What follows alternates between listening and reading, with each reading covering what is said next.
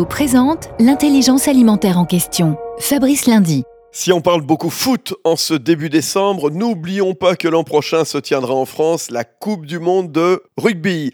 Rémi Lamera, vous êtes à la fois rugbyman à l'Union Bordeaux-Bègle, vigneron avec le domaine Grand Jour, première côte de Bordeaux, et ambassadeur d'Invivo. De quoi vous occupez en 2023 J'ai plusieurs casquettes, qui est rugbyman encore en activité et néo-vigneron. Ma nouvelle activité est d'être ambassadeur pour le groupe Invivo, qui sera le fournisseur officiel sur les événements, qui proposera des produits du terroir. Les valeurs communes entre InVivo et rugby sont, sont très, euh, très étroites. L'état d'esprit d'équipe à travers les, les, adhérents des coopératives du groupe InVivo, la cohésion sont des choses qui, voilà, qui me parlent depuis maintenant une quinzaine d'années dans mon, dans mon sport. Donc je m'y retrouve tout naturellement quand, euh, quand je travaille avec eux. Merci Rémi Lamera. Union nationale des coopératives agricoles françaises, InVivo s'engage pour la transition agricole et alimentaire vers un agrosystème résilient.